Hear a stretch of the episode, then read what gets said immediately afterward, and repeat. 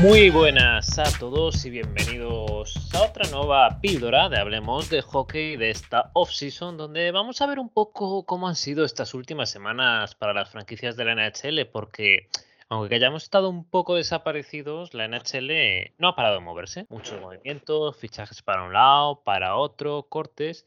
Y bueno, tendremos que analizar en detalle qué ha pasado. Pero antes de nada, recordaros que nos podéis seguir en nuestra cuenta de Twitter en arroba hablemos hockey. También estamos en Instagram, donde somos hablemos-de-hockey.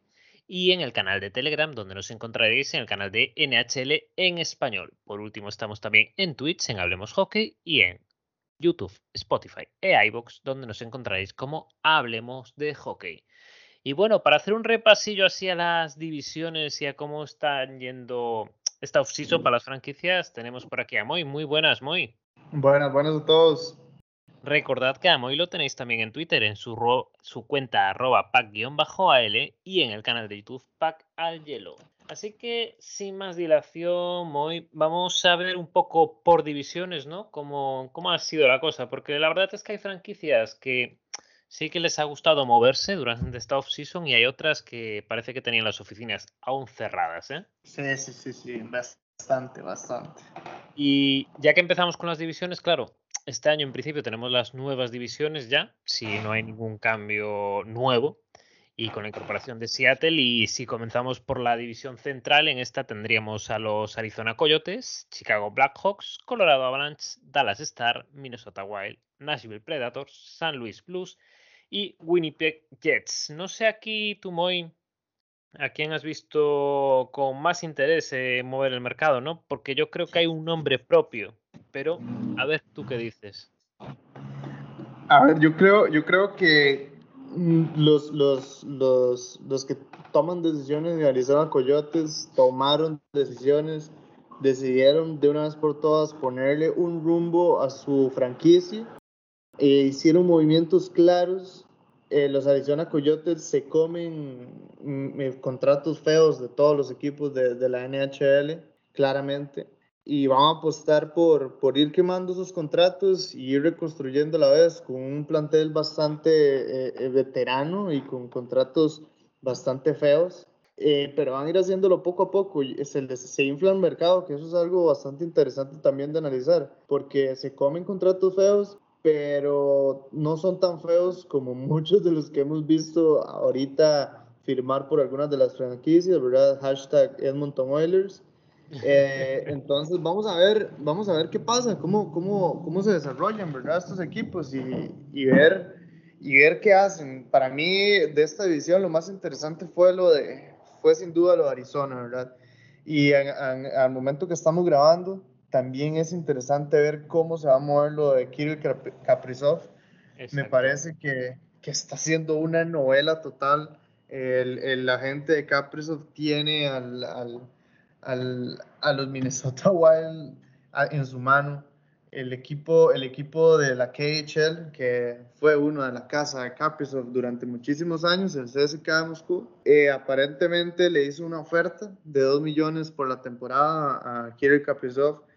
Dejemos de lado la plata, ¿verdad? Y pensemos en un poco más allá en lo que es las Olimpiadas y lo que van a hacer ese gran torneo, donde sabemos que los rusos les gusta muchísimo ir y que es algo que los mueve bastante, ¿verdad? Ese sentimiento ruso, ese, ese Russian factor que muchas veces pesa, pesa también por esto, pesa por, por poder representar a la selección rusa en torneos internacionales y, y ser una estrella en su país. Yo creo que, que de las próximas horas iremos a ver cómo se desenvuelve esto, pero no sería nada descabellado para mí, aunque algunos digan lo contrario, de que Kirill Kaprizov juegue la próxima temporada en la KHL y después eh, pueda firmar libre con otro equipo de la NHL un contrato mayor.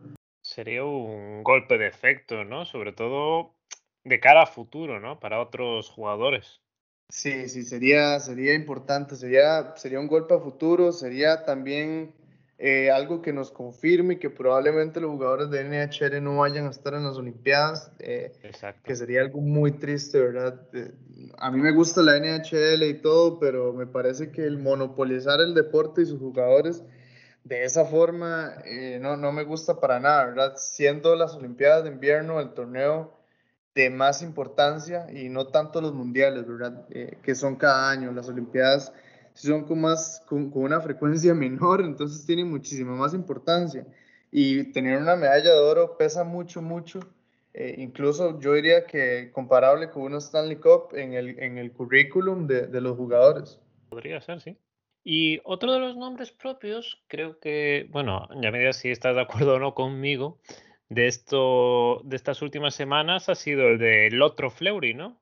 En el momento que grabamos los primeros pasos de Seattle, hablábamos de Jaden Fleury, pero ahora tenemos que hablar de Fleury, el goalie de Vegas, que finalmente parece que sí jugará para Chicago, ¿no? No sé cómo, cómo lo ves este movimiento. Pues jugará para Chicago. A ver, qué, qué, qué, qué cosa más extraña lo que pasó. Eh, vimos a, a, la figura, el emblema total de Vegas.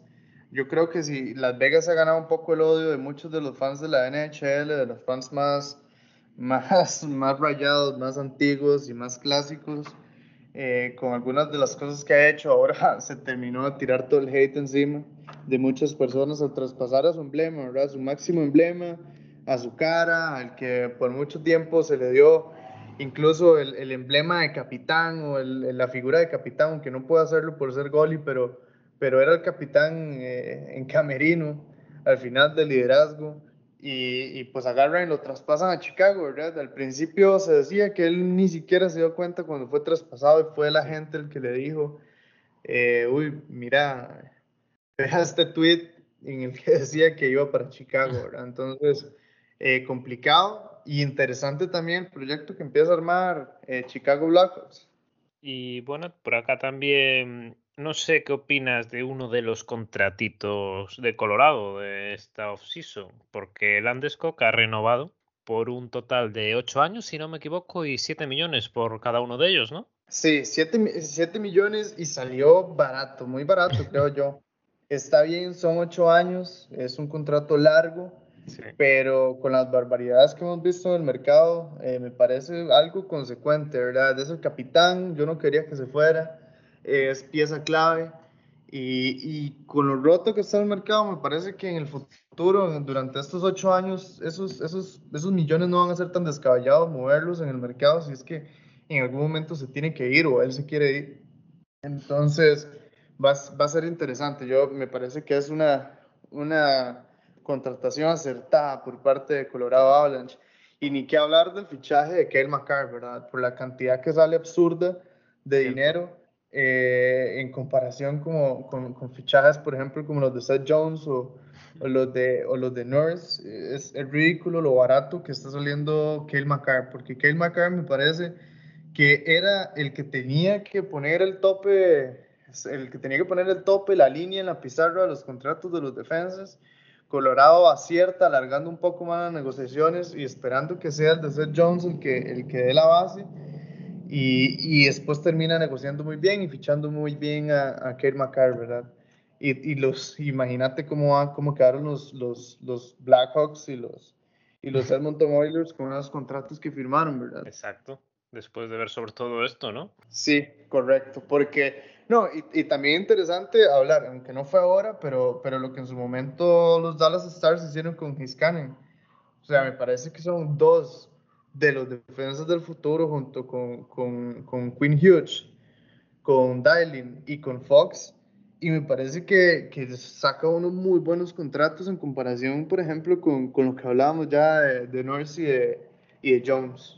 Y otro, bueno, por acá tenía Dallas, hablabas tú ahora de ellos, no hubo movimientos excesivos, pero yo creo que Nashville aún no ha aparecido, ¿no? Nashville no ha aparecido y me parece que ya están apuntando también a, a ver cómo, cómo se meten en ese, en ese cartel de reconstrucción estilo, estilo Arizona. Sí. Eh, por ejemplo, Philip Forsberg está muy, muy descontento. Primero con, con que se fuera a calle al, al Seattle y también con otras salidas, ¿verdad? Que ha tenido el equipo y me parece que puede ser un jugador que en los próximos años vaya a salir y se vayan a quitar un poco de salary cap ellos eh, por el momento, ¿verdad? Los Nashville Predators y ya empiezan a ver el futuro, ¿verdad?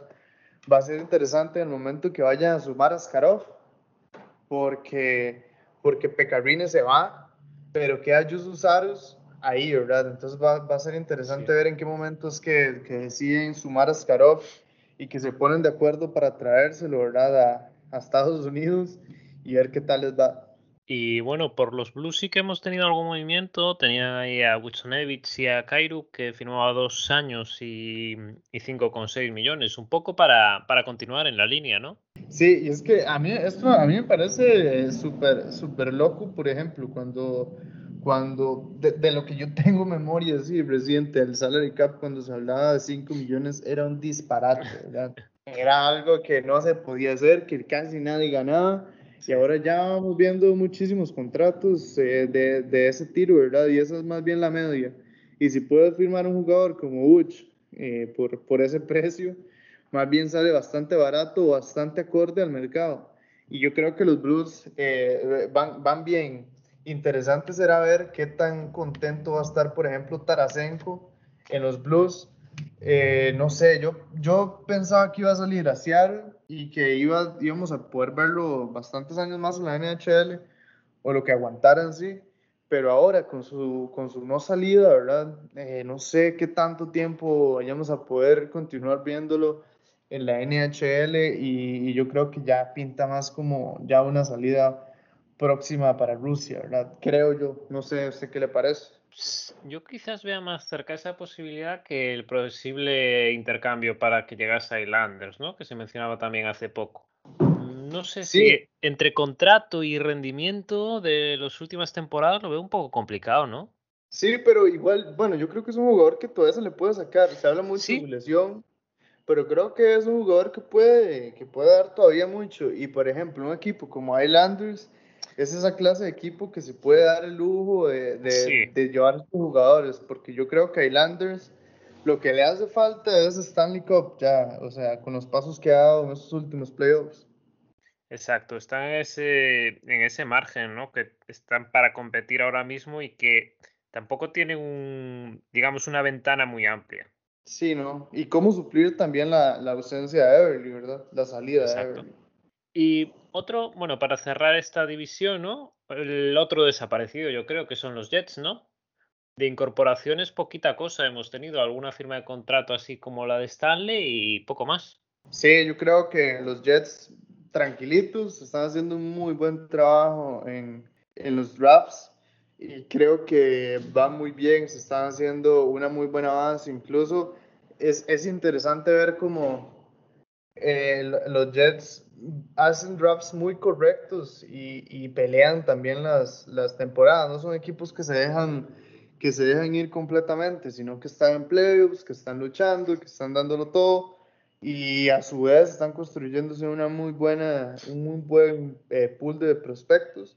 Y yo creo que los Jets eh, van bien, van bien en su camino, ¿verdad? Y bueno, vamos a ver un poco cómo ha sido ahora la que para la próxima temporada será la División Pacífico, donde se engloban los Anaheim Ducks, Calgary Flames, Edmonton Oilers, Los Angeles Kings, San Jose Shark, los recientemente creados Seattle Krakens, Vancouver Canucks y Vegas Golden Knight. No sé tú aquí, Moy, aparte de Seattle, porque no tenía ningún jugador en el roster, ¿cuál crees que ha sido la franquicia que mejor se ha movido? La que mejor se ha movido, a ver, en global, para mí los Ducks pero no ni siquiera es por las contrataciones, sino por el draft que hicieron. Me parece que se llevan tres jugadorazos eh, que se les ponen a tiro en la edad, por ejemplo, y en la calidad que tienen actual, a jugadores como Drysdale y, y Seagrass. Me parece que tienen un norte muy, muy bien establecido. en, cuanto, en cuanto a esto, igual los Kings, los Kings eh, hacen hacen unos drafts muy, muy correctos, saben su camino, saben el rumbo ¿verdad? que tienen, las estrellas que tienen, y, yo creo que, que, se mueven bien. En cuanto a Vegas, me parece que es el gran perdedor también por la salida de Flory. A mí yo soy un poco ahí nostálgico y yo creo que Flory se tenía que retirar en Vegas, se tenía que terminar su carrera en Vegas o en Penguins, pero no, no tenía por qué pasar, por ejemplo, por, por Blackhawks. Es una parada innecesaria en su carrera para un jugador que probablemente sea Salón de la Fama, aunque tal vez hay algún fan de, de Blackhawks se enoje o diga, no, ¿por qué? Pero no sé, digamos, a mí me parece que hubiera sido más limpia su carrera, eh, que, que, se quedara ahí, ¿verdad? Que se quedara en Vegas y, y Pence y que, bueno, fuera Salón de la Fama y, y siguiera ahí. Me parece también eh, que ya que viendo los contratos de defensas, el contrato de, de Pietrangelo ya no parece tan disparatado. Eh, hay algo roto, hay algo que huele roto y es el salary cap. Sigo insistiendo con esto y yo lo comento por todo lado, lo digo cada vez que puedo, pero es que está roto el salary cap. Por ejemplo, Vegas Golden Knights tiene una ventaja muy amplia con muchos de los equipos de Estados Unidos y tiene una ventaja abismal con Canadá, porque la situación de, de, los taxes, de los impuestos que tiene Vegas es muchísimo más favorable, por ejemplo, a la que tienen los demás equipos de la liga. Y, y por eso es que ellos pueden fichar jugadores así tan caros con un, tan, un precio tan bajo, porque al final el jugador percibe la misma plata que percibiría si fichara por muchísimos más millones en, jugando en Toronto, por ejemplo. Entonces yo creo que ahí Vegas tiene una muy, muy buena ventaja. Y verdad, la polémica que ya estamos viendo, en que se está empezando a, envolver el arquero de Vegas, eh, diciendo que, es, que él está infrapagado, eh, comparándose, por ejemplo, con, con Bobrovsky, que salió hace poco a decirlo. Y, a ver, a mí eh, no, no, no soy como, no es como un comentario que de hate que está recibiendo mucho también él, Leonard, pero, pero me parece que ensucia un poco la imagen que ya teníamos de la portería noble, que era la portería de Vegas. Exacto. Un arquero polémico, que cada vez que puede sale a decir cualquier cosa, que sale eh, muchas veces también a escudarse en, en, el hate que le tiran, en, en, en sus condiciones mentales también. Y, y yo creo que, que él no está underpaid, él no está infrapagado porque es un arquero que ni siquiera ha jugado, por ejemplo, eh, más de 50 partidos hace años, hace años no los juega, y está comparándose también con, con varios monstruos o, con un Bobrovsky que está bien, no está en sus mejores años, pero ha sido un arquero que, que ha sido pilar, por ejemplo, de, de, de, la selección rusa, por ejemplo, o ha sido pilar de, de los Blue Jackets, y, y, ahí la verdad es que ahí me está cayendo un poquito mal a mí, Leonard. ¿Y qué te parece? No, a ver, yo es que siempre tiene más para Fleury que para en este caso. O sea, está muy bien que digas, yo querría cobrar más, pero yo creo que se lo tendrá que ganar al final si quiere ganar lo mismo que Borbowski, ¿no? Demostrar en el hielo que, que se lo merece. Sí, sí, sí, a mí, a mí me parece que esos comentarios sobran, la verdad. Y oye, ¿qué te parece, por ejemplo, en Flames la llegada de Zadorov? Que es una. Yo creo que es el movimiento así más importante que tuvo Flames, ¿no?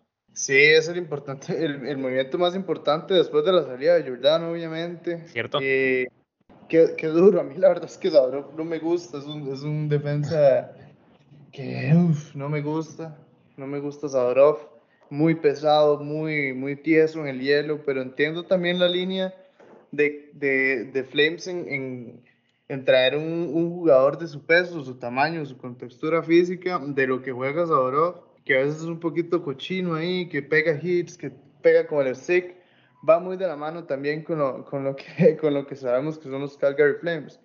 Entonces, eh, será interesante verlo, ¿verdad? En esa, en esa línea, jugando, jugando en los Flames, viendo a ver qué aporta en ese equipo tanto que se habló, por ejemplo, de salida de de, perdón, de, de Gudro y de Manjapane, los dos se quedan en el equipo y a ver qué, qué resuelven, ¿verdad?, en el futuro. Y bueno, eh, yo creo que uno de los equipos que más ha movido o digamos que más ha soltado la cartera en esta offseason son los Oilers, ¿no? Nurs se lleva 74 kilos por 8 años, luego tenemos a Hyman que firmó 38 y medio, y a Ceci con 13 millones. ¿Qué? ¿Cómo ves? Hay un montón ya candidatos a todo, ¿no? Como siempre. Candidatos a todo lo mano. Terrible, terrible, terrible Edmonton. O sea, me parece que embargan muchísimo su futuro. Es un contrato pesadísimo para un jugador que no produce mucho la ofensiva. Entiendo también los intangibles que hablábamos, que Incluso comenté cuando hablamos de, de, Kraken con Schwartz, por ejemplo, eh, o algunos otros jugadores que yo comento eso, pero Nurse me parece que no es un jugador que dé eso y tampoco produce mucho. Es, es más o menos como, como hablar, por ejemplo, de, de, de pagarle muchísimo más a Ryan Raves, eh, que es un enforcer por lo que da y no produce. Es, para mí me parece comparable, la verdad. A mí no, no me gustan nada sus, ese contrato de Nurse de Ayman. Me parece que es necesario. Y, sí, son siete años, además, es un contrato, son 38 y medio, pero es un contrato así largo. Sí, entiendo, entiendo por qué se mueven así. Como, le decía, es, es un poco riesgoso el, el, camino que está dando la liga en cuanto a las disparidades que hay, pero es algo que, que se sabía que iba a pasar por, por ser una liga binacional, de tener a Canadá y a, y a Estados Unidos y Sí, que, que, o sea, entiendo, entiendo por qué esos contratos tan altos, porque al final el jugador no, no recibe tanto neto en, salario, ¿verdad? Como se reciben los jugadores en Estados Unidos o en mercados como Vegas, pero es, es algo que la NHL va a tener que, que, que resolver, porque esto está enterrando cada vez más a los equipos canadienses y, y, cada vez se va a ver más, más imposible, por ejemplo, que un equipo canadiense gane, gane una Stanley Cup yo no sé usted qué piensa, qué piensa de eso, Lex, pero a mí me parece que ese es el camino que pasa cuando se trabaja de esta forma. Puede ser, o sea, puede ser que al final siempre acabas quitando un beneficio, ¿no? Que habrá también jugadores que les interese más ese X por ciento más que te estás llevando cada temporada por tu contrato y al final que busquen proyectos que les beneficien por ambos lados, ¿no? Que puedan ser contenders al título pero que realmente ellos estén cobrando en consonancia a lo que creen. Aunque bueno, siempre es complicado, ¿no? Saber hasta qué punto puede esto influenciar en, el final de la competición. Sí, sí, sí, bueno, ya vemos el caso también de Canadiens que llegaron a la Stanley Cup y, la pudieron haber ganado por el simple hecho de llegar ahí, pero en tema salarial, en tema contrato, me parece que va a ser complicado. Y, bueno, yo creo que, si no me equivoco, el jugador que más gana en la NHL es Aston Matthews y bueno, juega para los, para los, para los Maple Leafs y, y, pues ahí está, gastando y, y, generándole ahí al equipo de los Leafs. Pues sí. Y oye, eh, justo también lo veía hace un rato, ¿no? Que en San José uno, bueno, no sé qué te ha parecido lo que han hecho últimamente, pero uno de los de las incorporaciones que que han realizado es un jugador del que hablamos precisamente para el Expansion Draft de Adin Hill, que bueno, firma por dos años, si no me equivoco, y un par de milloncitos. Sí, ve Alex, es que yo creo que con, con los porteros que tenía el equipo de San José, cualquier ah, cosa que llevaran ya era beneficio, ¿verdad?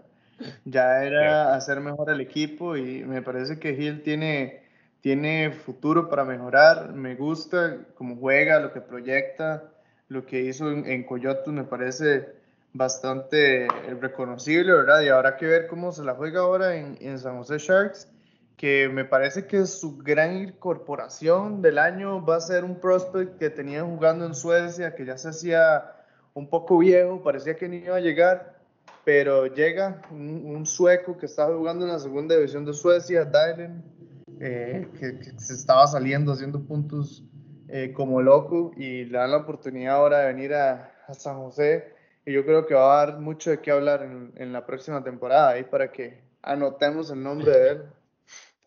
Sí, tenemos un jugador nuevo que seguir en San José, que no había mucho últimamente de eso. Sí, sí, no había mucho y se está moviendo, se está moviendo bien en San José.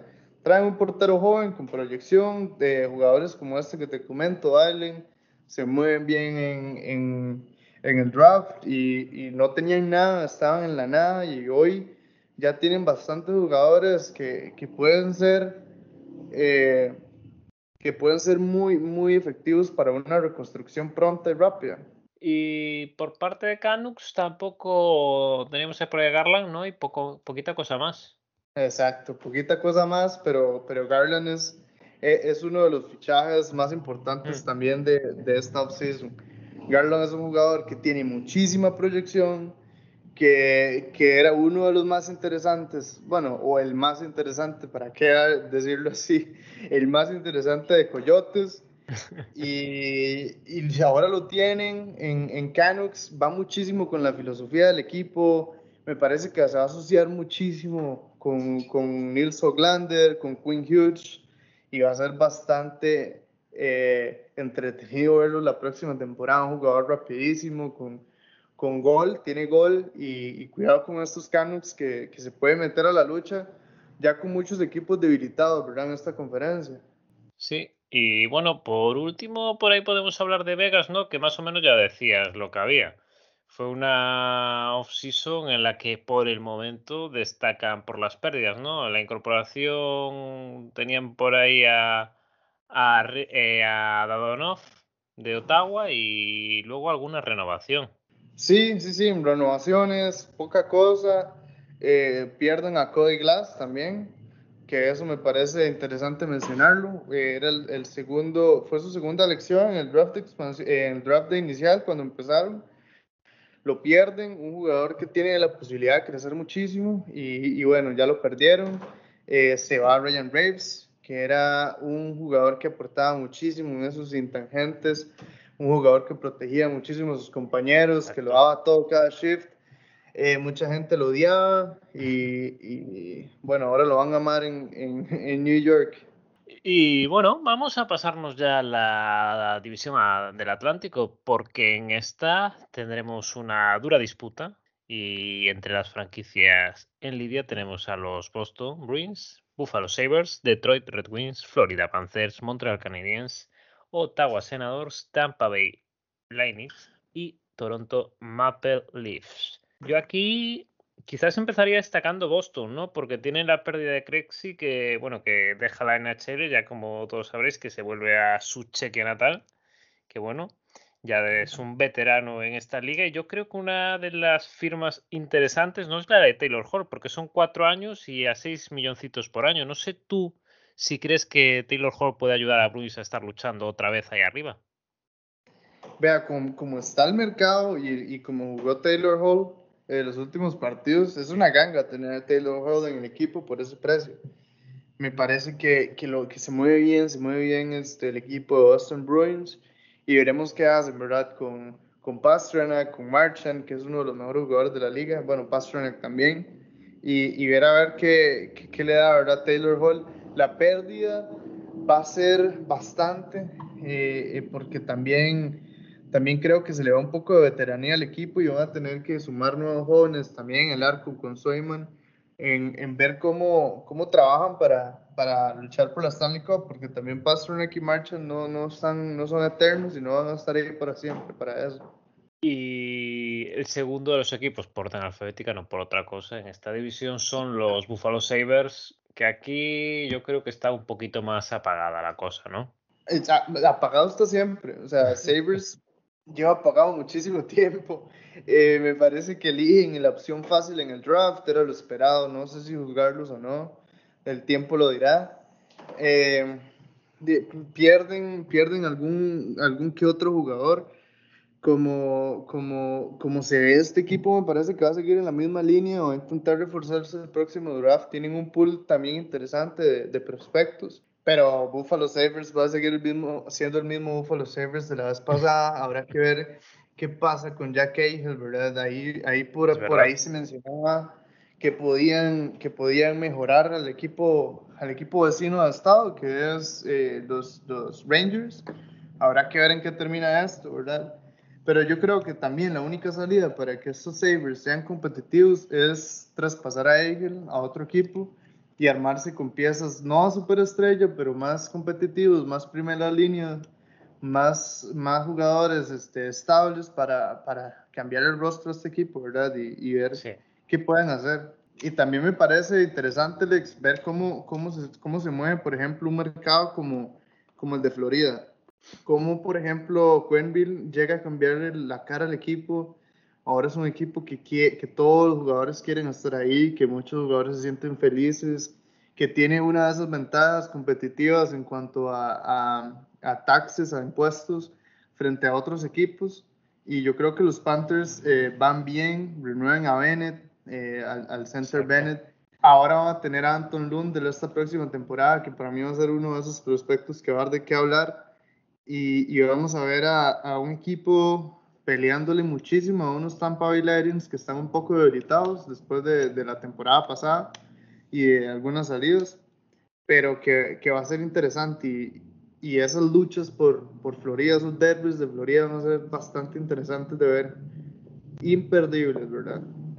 Y yo, una de las franquicias en esta, en esta división que también me ha llamado la atención, ¿no? En esta offseason son los Red Wings, porque se han hecho con, bueno, con Nedeljkovic, con Levy de, de Islanders y recientemente, no sé si era hoy o ayer, que saltaba lo de Jacob Brana, ¿no? De tres años y 15, algo más de 15 millones.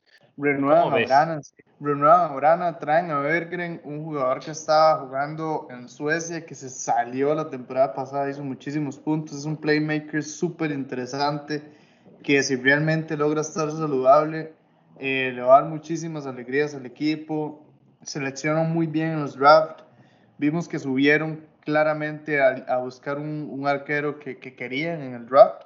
Eh, se mueven bien, se traen a Pius Sutter de, de Blackhawks. ¿Verdad? Eh, sí, y, yo creo que, que, los Red Wings ahora van a ser muchísimo más competitivos y cuidados si no pueden de una vez pelear por, por un espacio en el, por el wildcard, por ejemplo, porque yo creo que es un equipo bastante, bastante válido para la próxima temporada y que nos pueda sorprender muchísimo, ¿verdad? Sí, yo creo que se está moviendo muy bien y, y que por lo menos el, el, ritmo que llevan es bueno, ¿no? O, el horizonte que se le ve. Sí, es que mejoraron muchísimo. De la pasada temporada a la antepasada temporada, sí. mejoraron muchísimo, muchísimo. Y, y eran muy competitivos, le pelearon muchísimo a Carolina, eh, eh, pelearon bastante. Entonces yo creo que, que es un equipo que va para adelante, que el horizonte es claro en mejora y que va a dar muchísimo de qué hablar en los próximos años y va a ser uno de esos equipos que va a reventar al mismo tiempo, por ejemplo, que va a reventar Anaheim y que va a, que va a reventar LA Kings. Sí. Equipos en, en, un par de años más van a ser los que, los que realmente den muchísimo de qué hablar, ¿verdad? Y oye, uno de que, que este año sí que han dado mucho de lo que hablar, que han sido los Canadiens, que han conseguido llegar a la final de la Stanley y que, bueno, eh, un poco intentar seguir con la base, ¿no? Es verdad que han añadido a Belpedio con un two-way contract, pero vamos, que es anecdótico, pero como es nuestro amigo Belpedio, teníamos que mencionarlo. Sí, sí, sí. Algo, que pasa más por lo anecdótico, exacto. eh, tienen una base sólida también, yo creo que es, es, va a haber un cambio generacional, van a seguir con Price, con Allen, salen muy bien parados de los, del expansion draft, salen casi que intactos la expansion draft, no pierden nadie interesante. Tiene la base de jóvenes, Kotkaniemi, Caulfield, que la, la, próxima temporada la va a romper. Ya vimos lo que hizo en playoffs y lo que hizo como con cinco partidos de temporada regular. Así que esperen muchísimo de Caulfield, de, de Kotkaniemi, eh, de algunos otros prospectos que tiene el equipo. Y, y yo creo que va, va, a luchar bastante, ¿verdad? Este, estos Canadiens. Tiene la salida Tatar, no creo que pese mucho. Eh, pero pero me, me parece que, que, pinta bien este equipo. No, no, van a ser, no van a volver a ser esos Canadiens que estaban últimos, que tenían un, un, un, un, coeficiente de victorias, derrotas bajísimo, números negativos. Ya esos no son los Canadiens que vamos a ver, vamos a ver unos Canadiens competitivos y, y vamos a ver que, cómo nos va la próxima temporada. ¿Y cómo ves tú a los Senators de Ottawa? Porque en los movimientos por ahí estaba Michael Del Soto, ¿no? Pero no mucha cosa, pero vamos, tiene un, un futuro, ¿no? Basado en lo que viene detrás. Sí, sí, más bien que bien que me mencionen los Senators, porque se me había olvidado decirlos cuando hablaba de Anaheim, cuando hablaba de Red Wings, de, de Kings. Ottawa es otro de esos equipos. Ottawa es otro de esos equipos que está haciendo base, que va a explotar en unas dos temporadas, que va a dar muchísimo de qué hablar que tiene que, tiene que hacer algo para poder conservar sus piezas, eh, algo, algo parecido a lo que también tiene que hacer Columbus Blue Jackets, pero, pero que se mueven en esa línea, ¿verdad? Son equipos conservadores que prefieren, eh, si en algún momento tienen que sacar un jugador viejo, digámoslo así, por, por, ganar un par de picks que les puedan servir en el futuro, están, están atentos a hacerlo, están dispuestos a hacerlo y, y yo creo que van claros, ¿verdad? En su, en su objetivo de, ser competitivos en un par de temporadas más, va a ser interesante, por ejemplo, ver a Tim Stutzle ya, ya su segundo año en la liga, que tiene que, tiene que producir muchísimo más de lo que ya, ya produjo, que fue muy bueno, pero tiene que hacerlo mejor. Y, y sí, seguir, ¿verdad? En esa línea, los, los Senators. Y bueno, por acá también tenemos a Tampa, que bueno, volvió a firmar o renovó el contrato de Braden Point, 8 años a 9,5 millones anuales. Yo creo que se los ha ganado el bueno de Point. Y bueno, tienen por ahí también a Corey Perry por dos temporadas más. No sé cómo ves a Tampa. Tenían un problemilla ahí, ¿no? Que tienen que aligerar un par de kilos en el, salary. Sí, tenía, e, era algo lo que pensamos que iba a pasar, digamos. Tenían que liberar gente, tenían que liberar espacios en, en el salary cap. Lo van haciendo, lo están haciendo y yo creo que, que, sale bien el contrato de Point. A, ver, es, Point es uno de los mejores jugadores de la NHL, sin, sin, lugar a dudas, digamos, es un jugadorazo que rinde en temporada regular, rinde más en playoffs, o sea, ¿qué más le puede pedir? Más bien yo creo que le sale muy barato a Tampa, eh, un jugador que se lo ha ganado cada millón de esos, eh, Brighton Point, y, y, o sea, se, se, se, refuerza bien con Perry, pero es un jugador muy muy válido en la NHL. Ya vimos, ya vimos que lo que, lo que, lo que mejoró, por ejemplo, Dallas cuando lo tuvo, lo que mejoró eh, los Canadiens cuando lo tuvo. Ahora se va a Tampa Bay Lightning y, yo creo que, que, es un movimiento válido.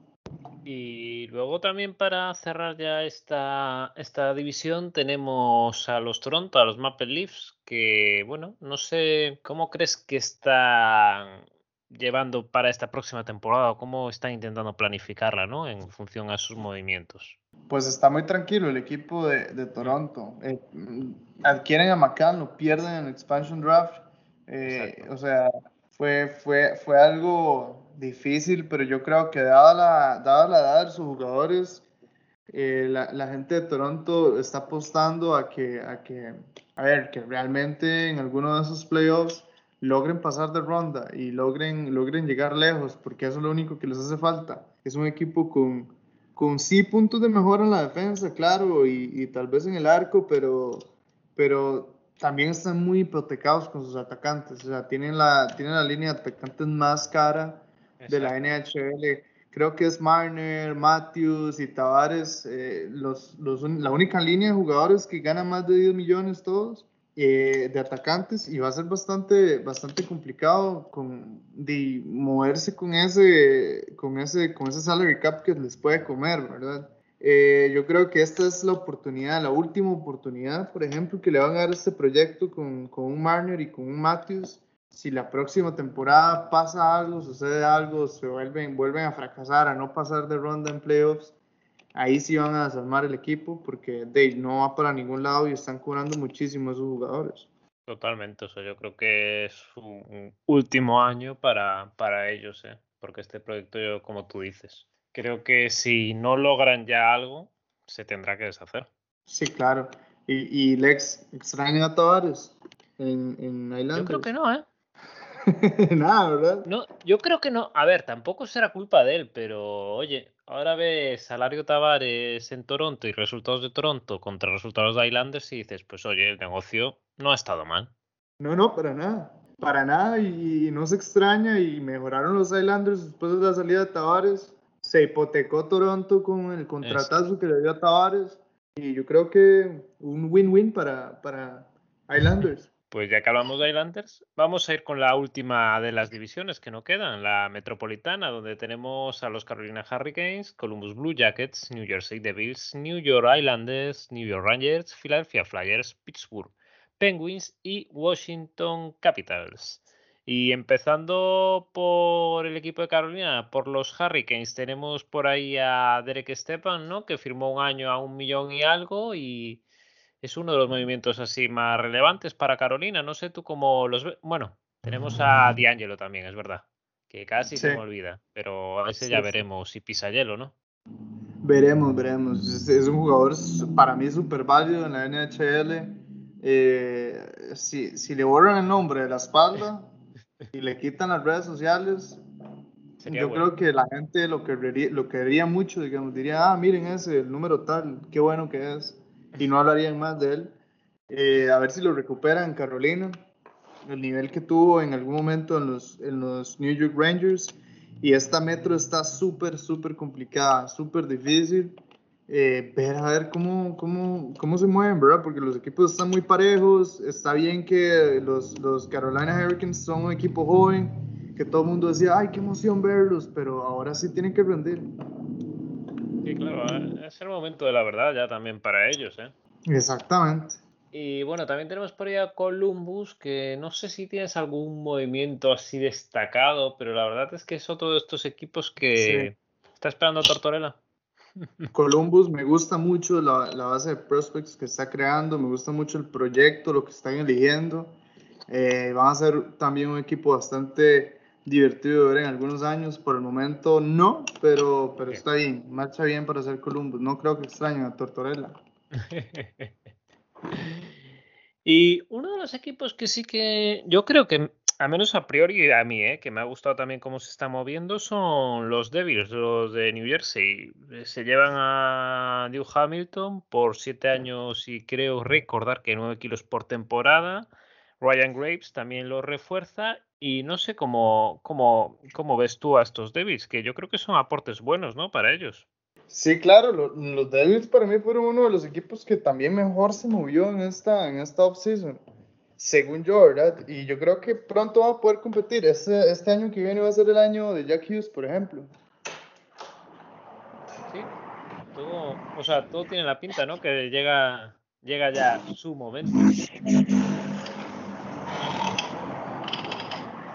Como ya los mencionábamos antes, ¿no? Pero habrá que hablar también de Islanders, que, bueno, yo creo que ahora me dirás tú también, ¿no? Pero se caracterizó más esta season de momento por las pérdidas, ¿no? Ledy, que se iba para Detroit, como hablábamos antes, Andrew Ladd, que acaba en Arizona, y yo creo que sobre todo la de Everly con Kraken. Pero bueno, por el otro lado tenemos esa firma, yo creo que importante, de Adam Pellets, ¿no? Que fue un contrato de 8 años y 46 millones, y que, como decías antes, viendo los salarios que se están manejando, ha sido un muy buen movimiento de la Morielo, ¿no?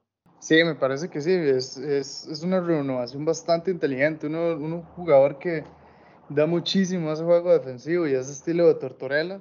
Y, yo creo que también, como le digo, lo que falta para mejorar en Islanders es llegar a la final de Stanley y ganarla, nada más. A ver si es pronto. y hablando rápidamente de los vecinos de los New York Rangers, en este caso tenemos a la firma de Ryan Reeves, que además firmó la extensión de un año de contrato y la reciente renovación de Chester King, que bueno, firma cuatro años y un contrato de 22,7 millones. Yo aquí no sé lo que tú opinas, Moy, pero creo que un poco es seguir tirando de esa gente joven, ¿no? Que ya, que ya forma la columna vertebral del equipo y tratar de que ya vayan demostrando un poquito más que el año pasado, ¿no? Sí, así es, es, dar una temporada más al proyecto, al, al, camino, a la ruta que tienen prevista. Shesterkin es para mí el portero del futuro de, y el futuro y presente ahora de los Rangers. Eh, también interesante la llegada que va a ser de, de Nils Longvist, un jugador que también esperaban muchísimo los fans ahí. Y, y la llegada de Reeves me parece bastante eh, válida para un equipo que necesitaba un poco de ese músculo, ¿verdad? Eh, que habían perdido también el expansion draft y ahora, ahora lo logran y traen un jugador que quema más músculo que Raves, ¿verdad? Y va a ser buenísimo ver esos, esos partidos donde se enfrente Raves y, Tom Wilson. Totalmente. y bueno, tenemos por acá también a Flyers, que yo creo que una de las pérdidas así relevantes, ¿no? Ha sido la de Costisbere, que, que bueno, que acabó en Arizona. Y luego entre firmas tenemos a, a Ristolainen, ¿no? Que llega desde Sabres. Y últimamente, creo que hoy también tenemos a Carter Hart también, que firmó tres años por 12 millones. No sé tú cómo ves este a estos Flyers. ¿Qué crees que, que, mm, guion siguen? Yo lo que tengo que decir de Flyers en este momento es que me gustó cómo se movieron con Carter Hart eh, eso eh, se le está pagando bien, pero es un contrato corto y es el contrato que tienen que tener los porteros. Nadie quiere comerse, por ejemplo, la bronca de un Bobrovsky y me parece que se mueven bien los Flyers.